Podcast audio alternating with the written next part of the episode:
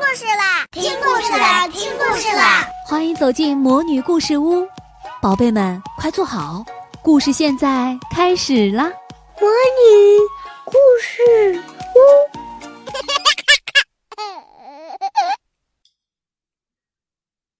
终于上学了，元旦假期结束，开始上学了。在学校大门口，牛牛远远看见了花儿老师，就一蹦三跳的冲了上去。终于上学了，我都等了好几天了。这个元旦假期，牛牛一家哪儿都没去。牛牛待在家里，每天见到的除了爸爸就是妈妈。他天天盼望重新上学，能够和大伙儿一起玩儿。花儿老师心里暖暖的，眼睛亮亮的，笑容甜甜的。他摸着牛牛的头发说：“是啊。”我们上次见面还是去年呢。他俩正说着，安雄也跑了过来，人还没到，声音就到了。老师，牛牛，新年好！安雄不爱说话，看见陌生人更是一声不吭。这句“新年好”是安雄妈妈特意和他商量好，要他元旦期间必须和每个人说的话。安雄气喘吁吁地跑到了花儿老师面前，雪白整齐的牙齿像一道月牙一样，大声说出了他自己想说的话。终于上学了。这个元旦假期，安雄一家的生活很丰富，但是安雄想念萤火虫教室的伙伴们，他有很多新鲜事想和大家分享。盼望开学的同学还有很多，比如陆美美，她还带来了一个小许愿瓶。里面放了三十七颗小星星，七个绿色的代表七位老师，十六个粉色的代表女生，十四个蓝色的代表男生。是他在元旦假期里和奶奶一起折的。可是还有的同学要继续等下去，因为直到这天的晨诵开始时，王子的座位还是空荡荡的。花儿老师告诉大家，王子病了，先感冒后发烧，烧到了四十度。牛牛着急地说：“可是今天是王子的生日啊，他的生日诗和生日故事怎么办？”每个同学生日那天都会得到花儿老师送出的诗歌和故事，这是最受大家欢迎的礼物，也让生日成为了每个同学最盼望的时刻。早在元旦前半个月，王子就主动对花儿老师说：“我的生日是一月二号。”接下来的日子，他隔三差五就会跑到花儿老师面前重复这句话，生怕老师一不小心会忘记。他念叨的实在太多了，所有的同学都听到过，也都记住了他的生日。谁会想到，好不容易到了这一天，王子居然病倒了，孤零零的躺在家里。雷天龙提议：“我们可以去王子家，在他的家里送给他生日诗和生日故事。”陆美美第一个赞同。好，我还要把我的许愿瓶送给他，祝他早日恢复健康。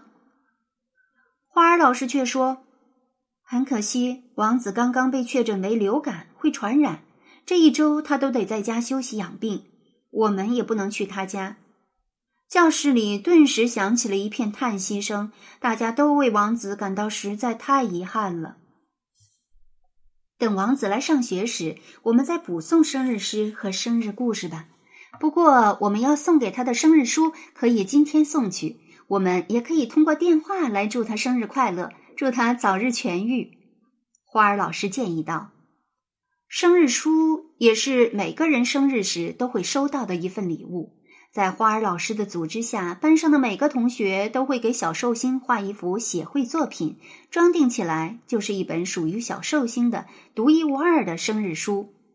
大伙儿对王子的感情让花儿老师特别感动，所以这一天，花儿老师特别给大家分享了一本叫做《好朋友》的图画书。什么是好朋友呢？小老鼠强强和小公鸡姑姑认为，永远不分开就是好朋友。所以，小猪、小老鼠和小公鸡就成为了好朋友。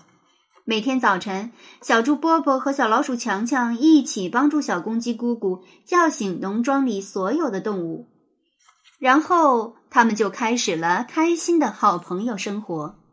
他们一起合作，骑着一辆自行车去兜风。小公鸡扶车把，小老鼠和小猪一左一右的踩着踏板。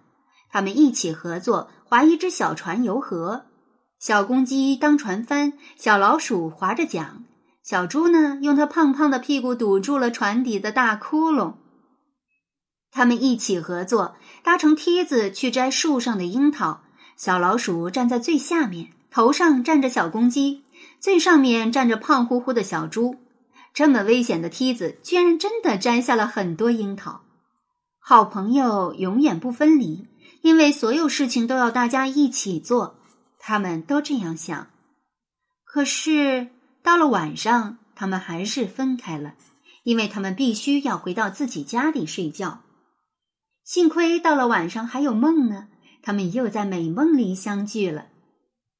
有时候，好朋友也不能一直在一起。花儿老师说：“可是好朋友总是会出现在彼此的梦中，即使分离，只要相互关心，感情就不会被距离冲淡，大家仍然是好朋友。”牛牛提了一个问题：“为什么王子在学校的时候我没有觉得他特别好，现在他不能和我们在一起，我就觉得他很好呢？”有好几个同学都赞同牛牛的意见。花儿老师张口结舌。他想了半天，说：“你说的对，不过我也不知道原因。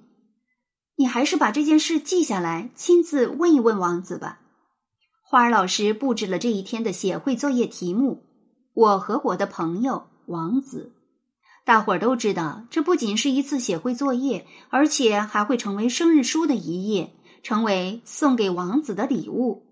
所以大伙儿都画得格外认真。夏美美画的是值日时王子帮她抬桌子，王子和夏美美是一个值日小组的。安雄画的是王子和自己一起比赛做数学口算题，牛牛在旁边当评委。牛牛画的是王子弹钢琴、自己跳舞的样子，那还是王子在元旦联欢会上表演的节目呢。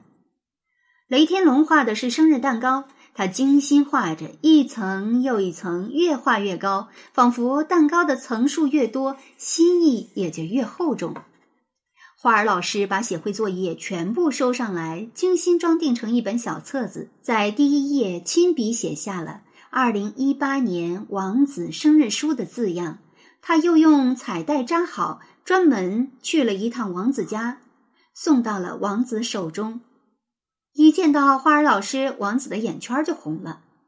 老师，我今天……王子哽咽地说。花儿老师把生日书递了过去，说：“放心，你好好养病，等你回学校时，我们再给你补送生日诗歌和生日故事。”王子捧着生日书，破涕为笑。一周后，王子回到了教室，他带回来几篇病中完成的写会作业。篇篇都非常精彩，其中有一篇更是精美至极。三十个同学手拉着手围在一起跳舞，除了表情同样开心，每个同学的衣裳、书包都各不相同。他们在一起组成了一个心形。王子给这幅写会作品取了个题目，叫“终于上学了”。